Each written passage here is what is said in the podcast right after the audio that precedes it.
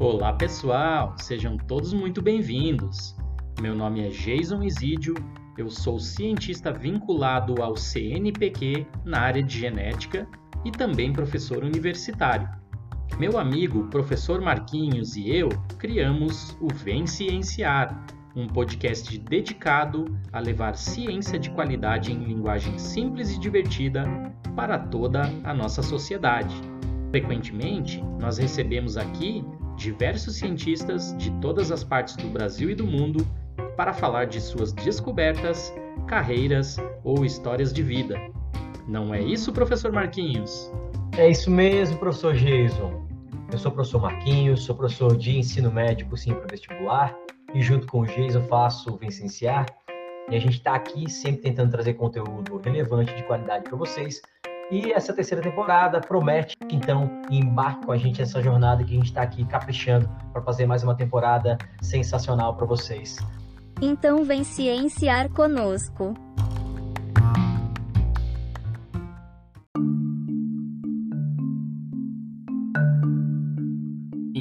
1996, eu e professor Marquinhos éramos dois estudantes de ensino médio. Naquele mesmo ano, em julho, na Escócia, nascia a ovelha Dolly. Em 1997, há 25 anos atrás, os biólogos Kate Campbell e Ian Wilmot, entre outros colegas, apresentaram ao mundo a ovelha Dolly. Não era um animal qualquer, mas sim o primeiro clone de mamífero da história. Dolly não tinha nascido de um ócito com um espermatozoide, mas sim provinha de uma célula glandular mamária de outra ovelha que não estava mais viva. Com ela, nasceu também uma revolução científica e social, as células tronco. Segundo Lígia Pereira, professora da USP, a grande herança do experimento foi a demonstração de que uma célula adulta, que já está diferenciada e com função definida, ainda pode ser transformada em um outro tipo de célula. Até a Dolly, os cientistas achavam que uma célula, por exemplo, da pele, não conseguiria se reprogramar em algum outro tipo de célula com a clonagem da ovelha, ficou provado que isso sim é possível. Dolly então é considerado até hoje como um grande marco científico e abriu diversas portas para a ciência moderna.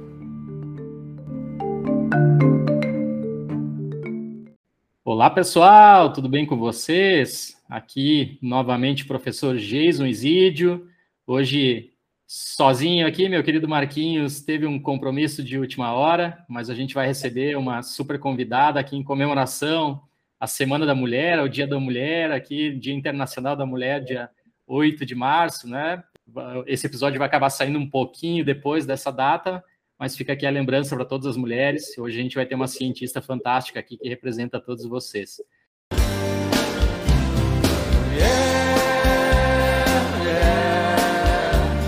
escola em que você foi ensinada. Jamais tirei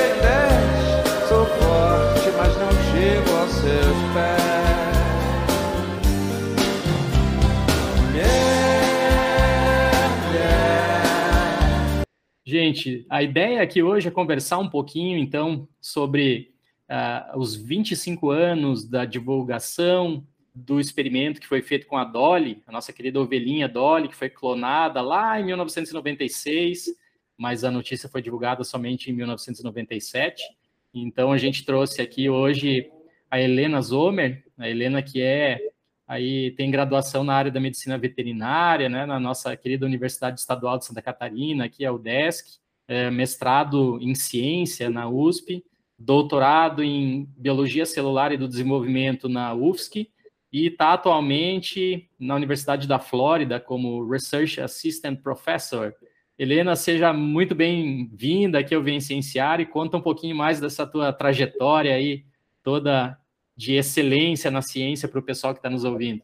Obrigada, muito obrigada pelo convite, professor Jason. É, para mim é um grande prazer ser lembrada para falar sobre células tronco e sobre a Dolly. É, eu adoro falar sobre células-tronco, então para mim é, é, um grande prazer estar aqui hoje. Muito obrigada. É, vou contar um pouquinho sobre a minha trajetória, como que eu cheguei onde eu estou. É, como você já falou, né, eu fiz é, medicina veterinária na, na UDESC, e uma coisa que é até pouco usual, eu lembro que eu me senti bem perdida no início, é que eu entrei na faculdade sabendo que eu queria trabalhar com células-tronco. Então, eu já entrei fascinada com isso, e aí os professores, logo no início, perguntavam: quem quer trabalhar com grandes? Quem quer trabalhar com pequenos? E eu, assim, não, não é nem grandes nem pequenos, eu quero trabalhar com célula-tronco. E, e, foi uma grande surpresa que, assim, na, não, na graduação eu não tive muito contato com células-tronco durante as disciplinas. Então, já na, durante a faculdade, todas as minhas férias eu passava fazendo os meus estágios é, em, em, laboratórios de células-tronco. Eu tive a oportunidade de ir para Santa Maria, para Ubra, para URGS é, e para São Paulo. Então, é, eu, eu, em outros laboratórios, aí eu consegui conhecer mais sobre as células-tronco. E com isso, eu imaginava que eu ia trabalhar com células-tronco na clínica, na veterinária, né, como veterinária. Mas eu descobri que células-tronco, lá em 2007, 2011, quando eu me formei, ainda estava muito inicial, inicial e muito ainda na, precisando de muita pesquisa. Agora, em 2022, não mudou tanto, ainda precisa de mais pesquisas. Então, o que eu fiz foi é, ir para pesquisa, fiz um mestrado, fui para a USP, onde eu trabalhei com células-tronco mesenquimais e células-tronco de pluripotência induzida. Depois do meu mestrado na USP, eu fui para Florianópolis, na, na UFSC, onde eu fiz o meu doutorado com células-tronco mesenquimais para regeneração tecidual. Depois disso, eu, na verdade, durante meu doutorado, eu fiz um, um doutorado sanduíche e, na Universidade de Washington, onde eu trabalhei com engenharia de tecidos. E aí, depois disso, né, a gente conhece aí as portas que se abrem quando vai para uma universidade do exterior. Eu tive uma oportunidade de fazer um pós-doc na Universidade de Illinois, e aí eu trabalhei com outro tipo de célula-tronco, que eram as células-tronco germinativas que dão origem aí aos gametas é, femininos e masculinos que, que, que são relacionados à reprodução. Depois de três anos como pós-doc, eu consegui um emprego aqui na Universidade da Flórida, como professora pesquisadora, e aqui eu tenho trabalhado com é, engenharia de tecidos, medicina regenerativa, células-tronco e também um pouco de reprodução. É, essa é a minha história. Eu, como falei, adoro falar sobre células-tronco, então vai ser muito legal é, conversar com vocês hoje sobre a Dolly. É, pessoal, vocês já viram que o currículo da Helena realmente é muito vasto, né? E de excelência, realmente. Ela teve no primeiro mundo aí, e não por acaso isso aconteceu na vida dela. Já fica a primeira mensagem para vocês aí que nos escutam, que estão no ensino médio, que vários de vocês estão na, no, no ensino superior é, não adianta simplesmente levar com a barriga a graduação e ensino médio. Tá aí, ó, a Helena, nas férias dela, o que, que ela fazia? Procurava cursos de especialização para ir atrás do, do sonho dela. Né? Deu no que deu, hoje ela está aí numa super universidade com uma, uma posição bem interessante de professora pesquisadora. Mas vamos lá, Helena, já que você adora falar de, de célula-tronco e o pessoal toda hora pede para a gente aqui, quer entender um pouquinho melhor o que significa, e nós temos já justamente a bola quicando aqui com a questão da Dolly. Conta um pouquinho então para a gente aí como é que foi essa, essa historinha, o que, que foi esse processo de produção da nossa ovelhinha Dolly, por que, que isso envolve células-tronco? Então, né, a Dolly até hoje, 25 anos depois, ela continua sendo a ovelha mais famosa do mundo. E não é à toa. Ela foi o primeiro mamífero a ser clonado a partir de uma célula adulta. O que isso significa? Que quebrou um grande paradigma da biologia, porque até então acreditava-se que uma célula que passou pelo processo de especialização até chegar a uma célula completamente diferenciada e especializada para exercer uma função no corpo, acreditava-se que essa célula não podia voltar a, a, a, se comportar como uma célula tronco embrionária, uma célula tronco que pode dar origem a todas as células do corpo. Por isso que foi é, um grande, uma, quebra, uma grande quebra de paradigma. Os cientistas, pela primeira vez, conseguiam reprogramar uma célula adulta completamente diferenciada e especializada para se comportar como uma célula tronco embrionária e gerar um embrião. Então, essa foi uh, o grande legado aí da Dolly. Como que foi esse processo? Como é que aconteceu? Bom, a Dolly, ela uh, envolveu três mães, três fêmeas uh, de ovelha.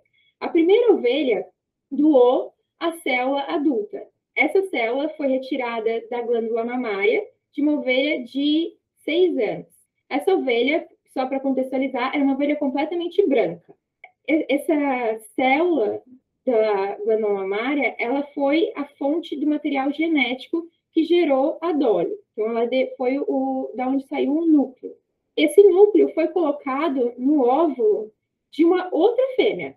Esse óvulo foi retirado o núcleo do óvulo. Então, o núcleo do óvulo foi retirado e no lugar daquele, daquele núcleo foi colocado o núcleo da célula da glândula mamária adulta. Agora, esse óvulo contendo um novo núcleo foi induzido a, a, a, se desenvolver por meio de choques, e aí, com, com isso, o, o embrião começou a se desenvolver, e quando ele estava já na fase de blastocisto, que é uma fase em que o embrião já está com mais ou menos 100, 100 células, ele foi implantado numa terceira fêmea, que foi, então, é, a mãe de aluguel. Essa terceira fêmea, que foi a mãe de aluguel e que foi da onde a Dolly é, foi parida, ela tinha cara preta, de uma raça com cara preta. Quando a Dolly nasceu com toda branquinha, sem ter o rosto preto, os cientistas sabiam que tinha funcionado, porque se ela não, tiver, não fosse um clone, ela teria nascido com, com um rostinho preto, igual todos os outros filhotes desse tipo de, de uh, ovelha. É, essa, a, a, a, Dolly, ela foi criada, importante, né, dar os créditos aí para os pesquisadores que, que criaram a Dolly. Foi um grupo liderado pelo, pelo Dr. Ian Wilmot, no Instituto Roslin, no Reino Unido. Ela nasceu em 5 de julho de 1996, e aí no início de 1997 foi quando a publicação saiu e é, a notícia então foi divulgada mundialmente. E aí ganhou, ganhou todo esse frenesi da mídia por essa grande quebra de paradigma. Ah, muito legal. Realmente, eu lembro que eu estava já numa situação de, de ensino médio ali, meio que para definir a, a, vida na graduação, e certamente essa, essa questão da clonagem da Dori tem um peso muito grande na minha própria escolha para fazer a, a graduação. É, assim, Helena, o pessoal sempre pergunta para a gente, então, e você, como uma grande especialista dessa área, vai, vai poder esclarecer essa história.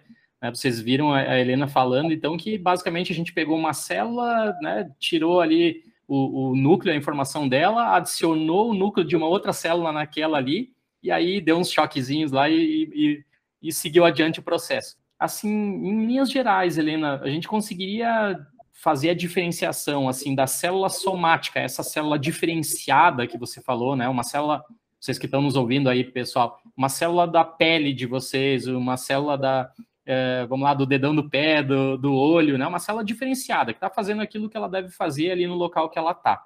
A diferença para uma célula tronco seria então que a célula tronco tem essa capacidade assim de de repente se desenvolver em qualquer célula ou a gente tem alguma alguma outra coisa a adicionar aí nesse ponto para explicar para o pessoal?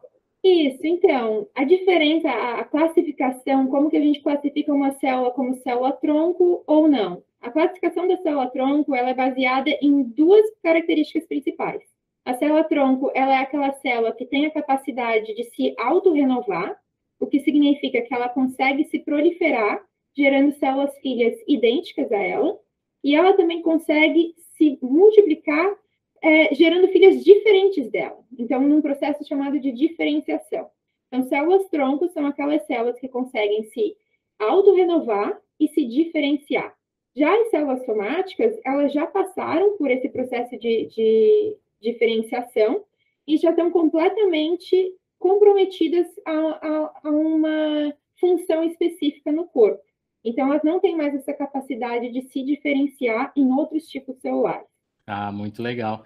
E aí a gente entra por aquela celeuma que realmente para quem não é especialista fica bem difícil de que são as subcategorias de células dentro das células tronco, né, Helena? Porque dentro das células somáticas, pessoal, é muito fácil, né? Todos vocês aí que estudam biologia, uma, como a Helena falou, uma célula está já super diferenciada, ela faz o papel dela ali onde ela está. Mas aí o pessoal fica sempre perguntando assim, é, o pessoal do vestibular aí que está nos ouvindo, né, que estuda bastante isso, com medo que, que vá cair questões sobre célula-tronco. Tá, mas qual que é a diferença de uma célula-tronco embrionária, de uma célula-tronco pluripotente? Vai lá, Helena, diferencia é, isso de tipos para é gente. É uma ótima pergunta. Então, existem diferentes tipos de células-tronco. Então, vamos falar um pouquinho de cada uma das classificações de célula-tronco. Bom, o primeiro e, e, o, e, o, tipo mais fácil de classificação é, é, a classificação de acordo com o seu potencial de diferenciação. Então, a, quanto mai, maior o potencial de diferenciação de uma célula-tronco, significa que ela pode gerar mais diferentes tipos de célula. A célula-tronco mais potente de todas, ela é chamada de célula-tronco totipotente. A célula-tronco totipotente é o zigoto, que é a célula única do embrião quando você tem a união do, do, espermatozoide com o óvulo, ou no caso da Dolly, quando é, ela era ali aquele, aquele óvulo fecundado com uma célula única. Essa célula tronco totipotente, ela pode dar origem a todas as células do embrião, todos os mais de 200 tipos diferentes de células, e também aquelas células da, da placenta e dos anexos é, placentários. Então, vai gerar aí um embrião completo. Durante o desenvolvimento embrionário, ali nos primeiros cinco dias, a gente chega ao momento do blastocisto. No blastocisto, que o embrião, como eu falei antes, ele tem em torno de 100 células, ele é composto por duas partes. Uma parte é chamada de trofoblasto, que vai dar origem à placenta. E a outra parte é chamada de massa celular interna do blastocisto. A massa celular interna do blastocisto, ela é composta por células tronco pluripotentes. As células tronco pluripotentes, elas são menos potentes do que a célula tronco totipotente. Ela pode dar origem a todas as células do embrião, todas as células do organismo, menos as células da placenta e dos outros anexos placentários. Então, ainda é uma célula com potencial de diferenciação gigantesco, só não vai poder gerar a placenta. Durante o desenvolvimento embrionário, essas células tronco pluripotentes, elas vão se diferenciando e ficando mais comprometidas para a linhagem específica. No tecido adulto, a gente ainda tem células tronco. Até quando a gente fica mais velho, a gente continua tendo células tronco. Só que essas células tronco, elas têm um potencial de diferenciação muito mais limitado. Dois tipos, ou, ou três tipos principais que eu posso comentar aqui de células tronco adultas são as células tronco hematopoéticas, que são, estão na medula óssea e vão dar origem ao sangue, e o nosso sangue é renovado continuamente. Então, a gente tem células hematopoéticas que vão é, fazer esse papel. A gente também tem as células tronco epidermais na nossa pele, que faz a renovação da nossa pele. A gente sabe que a pele descama e a cada três semanas a gente tem a renovação da nossa epiderme. Isso se dá por causa das nossas células tronco epidermais. Outro tipo de célula-tronco que a gente tem, e é mais espalhado no corpo inteiro, são as células-tronco mesenquimais. As células-tronco mesenquimais, elas ajudam na homeostase do tecido. Então, se a gente tem uma injúria, uma ferida ou a, algum machucado, elas vão ajudar a, a, a povoar ali e, e, e fechar aquela ferida, ajudar na cicatrização e substituir células mortas. Então, a gente tem todos esses tipos diferentes de células-tronco no nosso corpo. Além dessas células que são naturalmente encontradas no nosso organismo, existem também as células tronco de pluripotência induzida, que são células criadas em laboratório. Então, elas não são, é, não são presentes naturalmente no nosso corpo. É um sensacional, realmente. É, vocês viram pessoas é, aparentemente parece confuso, mas quando a gente fala com especialistas fica bem mais fácil de entender. É, então tem uma questão temporal aí que vocês têm que levar em conta, né? As, algumas estão já um pouquinho diferenciadas, e aí realmente fica difícil delas se transformarem em qualquer coisa, né? Como a Helena deu exemplo aqui. Uh, e Helena, assim, o que, que a gente tem? Porque a gente iniciou o, o, episódio de hoje falando a respeito da nossa querida ovelhinha, né? Da, da Dolly aí, que já tem 26 anos de o processo de clonagem dela. Mas vamos falar um pouquinho a respeito do, do presente e do futuro, porque realmente né? Você bem explicou ali na pergunta anterior que uh, esse processo da Dolly abriu né, um novo, uma nova possibilidade científica ou quebrou um paradigma científico, de que agora a gente é, conseguia então fazer uma célula tomar um outro caminho aí ao longo da vida dela. E o pessoal fala muito, muito hoje em dia de célula-tronco, célula-tronco. Ah, vou coletar o cordão umbilical do meu filho, porque tem células-tronco, e no futuro, se ele precisar. Aliás, o pessoal, o laboratório que a Helena fez aqui, doutorado, aqui na Federal de Santa Catarina, pessoal do LACET aí que, que nos ouve, um abraço para vocês. É super especialista né, nessa questão de célula-tronco. Uh, como é que você vê, Helena, essa questão da, em termos de terapia, das vantagens das células-tronco os próximos passos que a gente vai poder ter em termos científicos aí para, de repente, curar alguma doença, ou mesmo por esse lado da, da clonagem?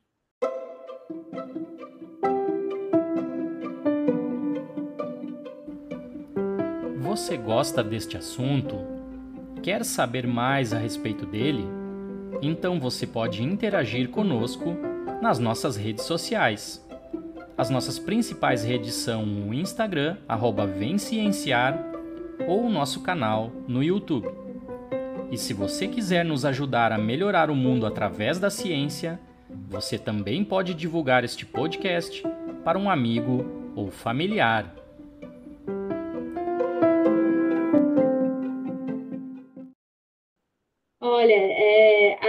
As aplicações de células-tronco elas são gigantescas. Eu acho que uma, uma coisa que eu costumo dizer em relação às células-tronco é que o limite é a criatividade humana, porque vai desde terapias, a ciência básica, a teste para novos medicamentos, testes de toxicologia, é, medicina personalizada, com base de coletar as células do próprio paciente, e fazer a edição gênica dessas células do próprio paciente, para então é, transplantar essas células, né? E até para alimentação humana. Já existe até hambúrguer de carne sendo feita a partir de célula-tronco. O quê? Como? Então, assim, o limite é a criatividade humana. Não tem nada que não seja feito com as células-tronco. Eu acho bem interessante de ver, assim, todas as aplicações. No campo da medicina, quando a gente pensa em células-tronco, já existem, já desde a década de 70, as células-tronco já são utilizadas rotineiramente na clínica. Só que a gente não chama muito de transplante de células-tronco, a gente geralmente chama de transplante de medula óssea. Mas o transplante de medula óssea nada mais é que um transplante de células-tronco hematopoética. Então, as células-tronco já fazem parte da nossa vida, da nossa vida cotidiana, gente que, que não, não sabe muitas vezes. É, no caso das células-tronco pluripotentes, é, é, é, limitado o potencial terapêutico, por um lado, por quê? Como eu falei, elas têm todo esse potencial de diferenciação super vasto. E elas é, têm a, esse potencial de gerar um, um, um organismo inteiro, completamente é, diferenciado com todos os tipos celulares.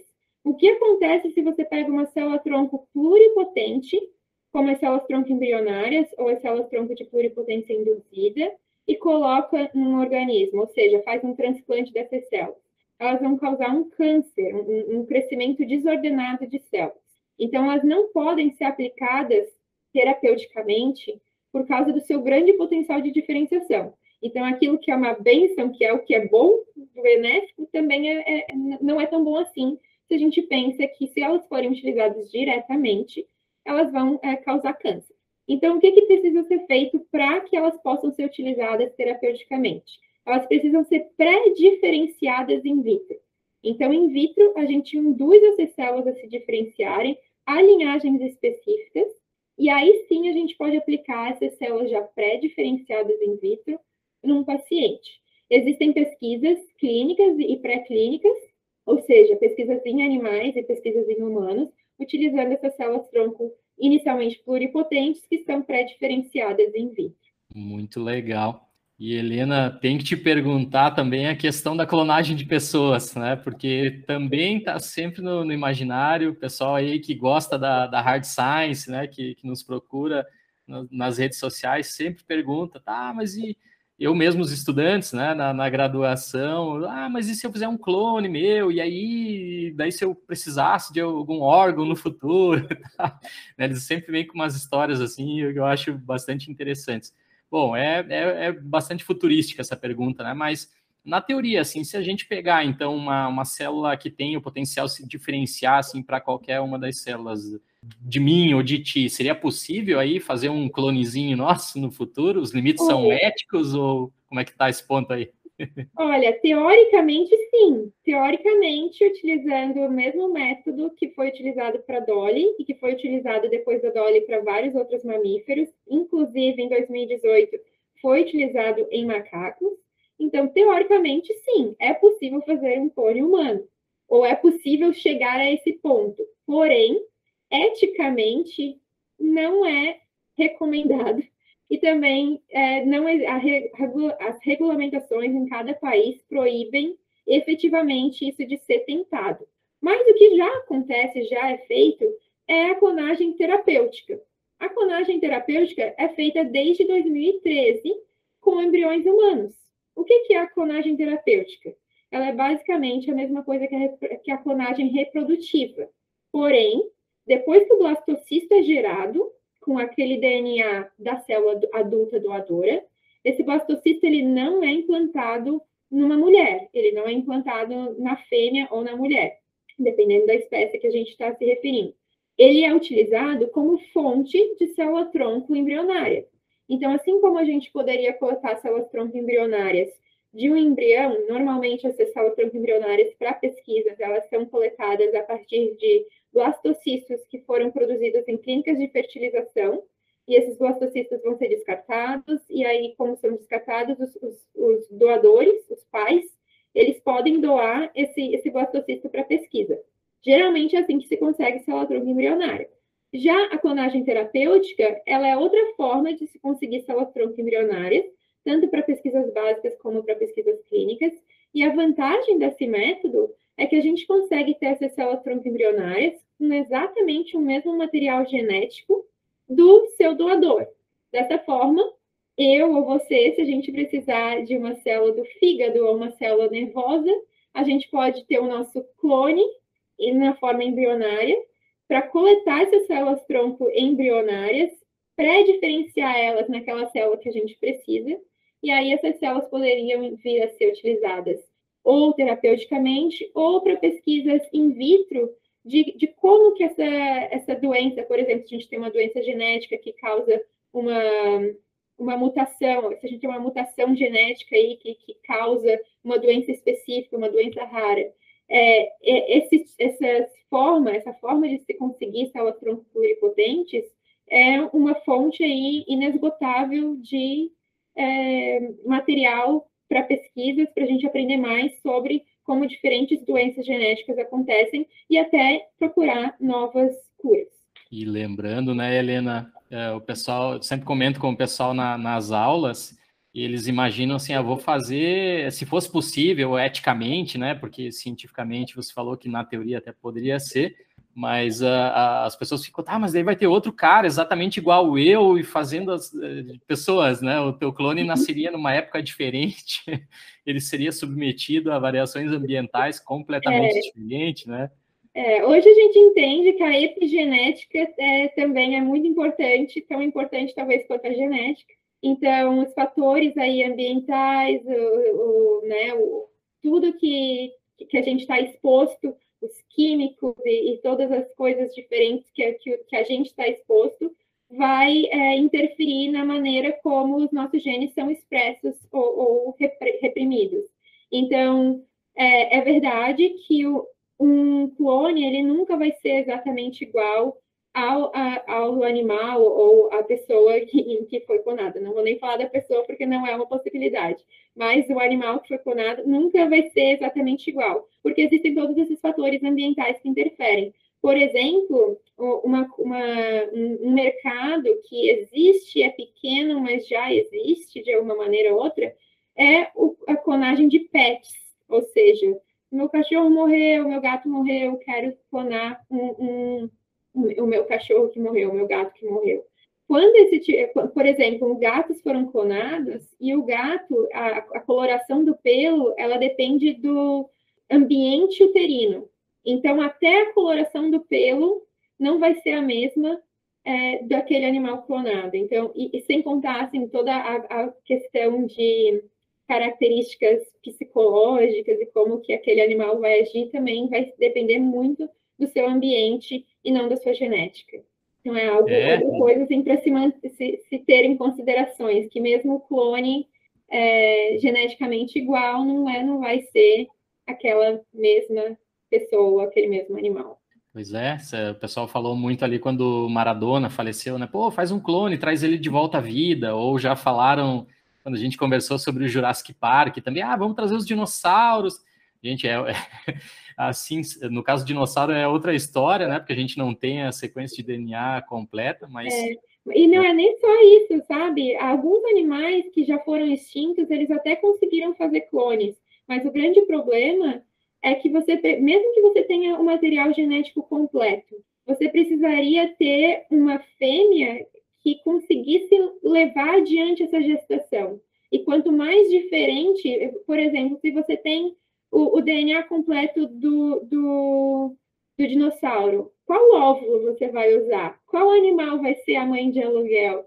Tudo isso são, são complicações que dificultam bastante é, a, a dar certo para os animais que já, já são extintos. Pois é, então vejam, pessoas, aí, ó, essa é a ciência de verdade, né? Não é a pseudociência ou a fake news que porventura espalham aí para vocês. É muito legal isso em Hollywood, né? Em outros lugares, para a gente se entreter um pouquinho, mas realmente, se fosse feito um clone do Maradona, ninguém nem garantiria que ele seria igual, nem que garantiria que ele seria jogador de futebol e nem que teria é. a mesma habilidade, né?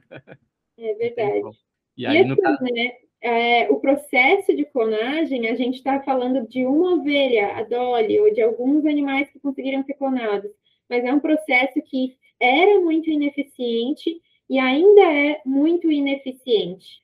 Por exemplo, no caso da Dolly, foram 277 tentativas de clones de embriões clonados e apenas um, que foi a Dolly, conseguiu nascer e, e, e gerar um, um animal vivo, viável mas foram 277 que não deram certo. É, são 277 óvulos e, e, e, fêmeas que vão ser, talvez eles botassem mais do que um óvulo aí por, fecundado por fêmea, mas são muitas fêmeas, muitas é, tentativas envolvidas para que um dê certo. Então, é, é, é, um procedimento assim que as barreiras para que seja utilizado, feito em humano ainda são assim mesmo, mesmo sendo proibido, digamos que um cientista maluco aí quisesse tentar fazer, é, ainda seria muito difícil que fosse feito. Doutor Albieri.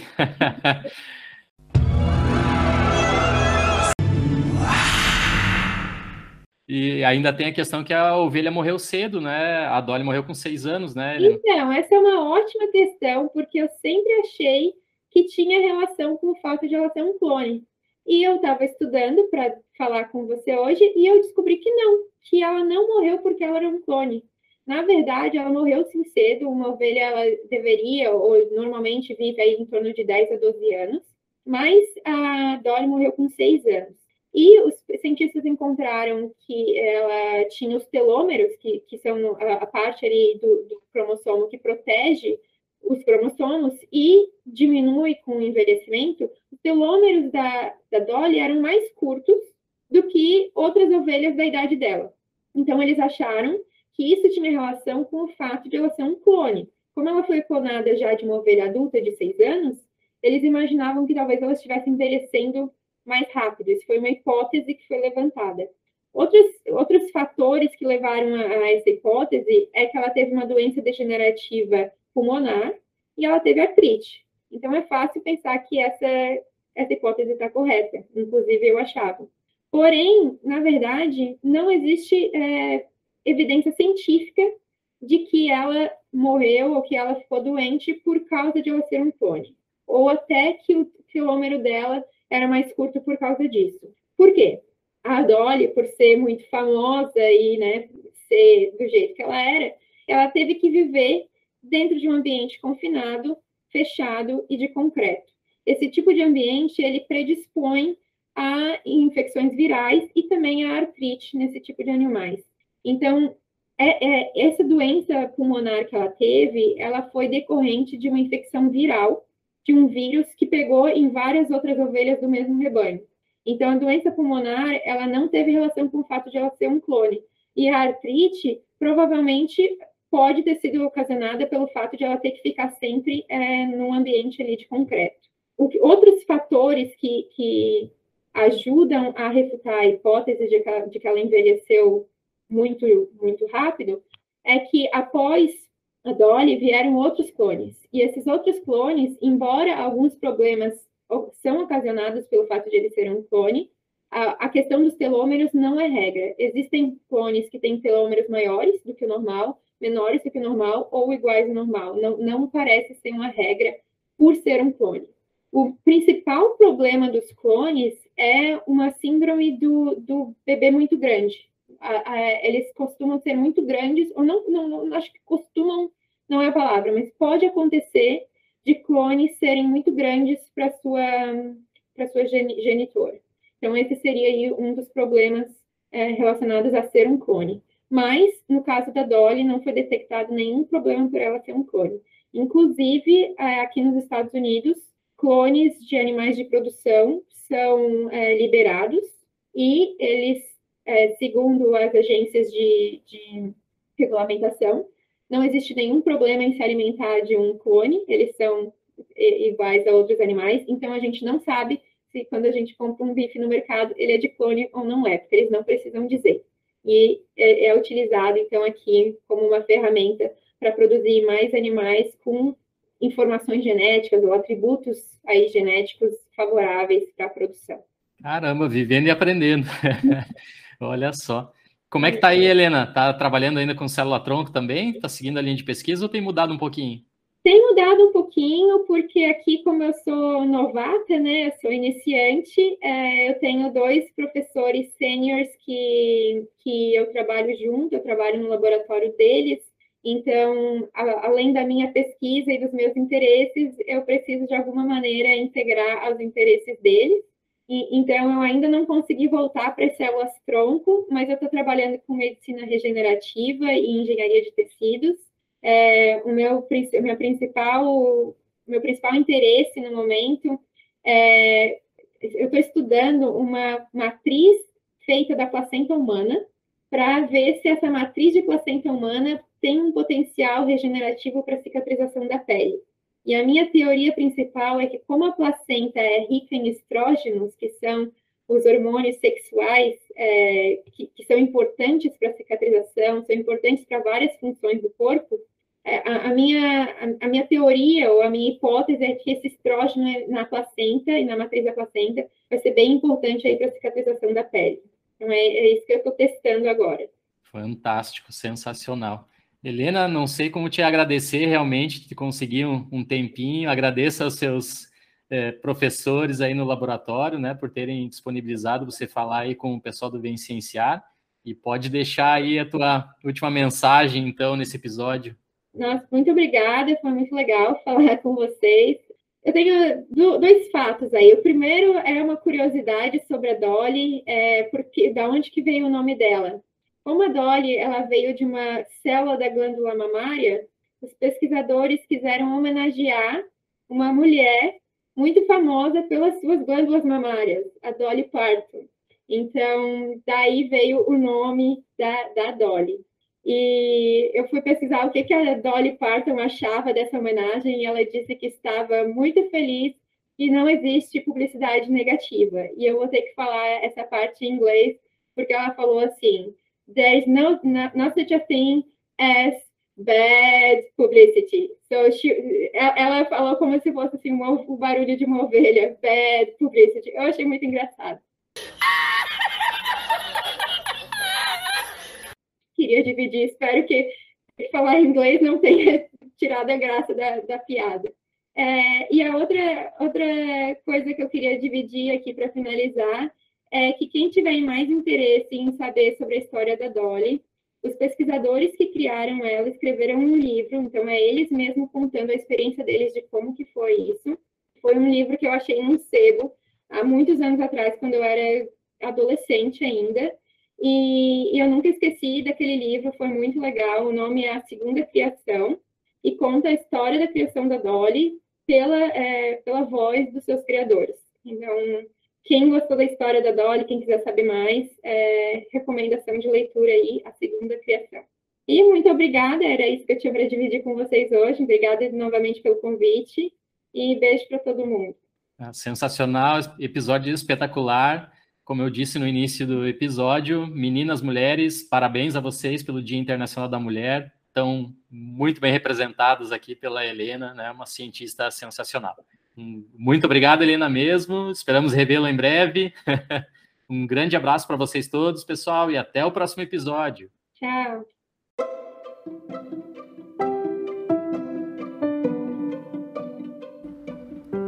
Você gosta deste assunto?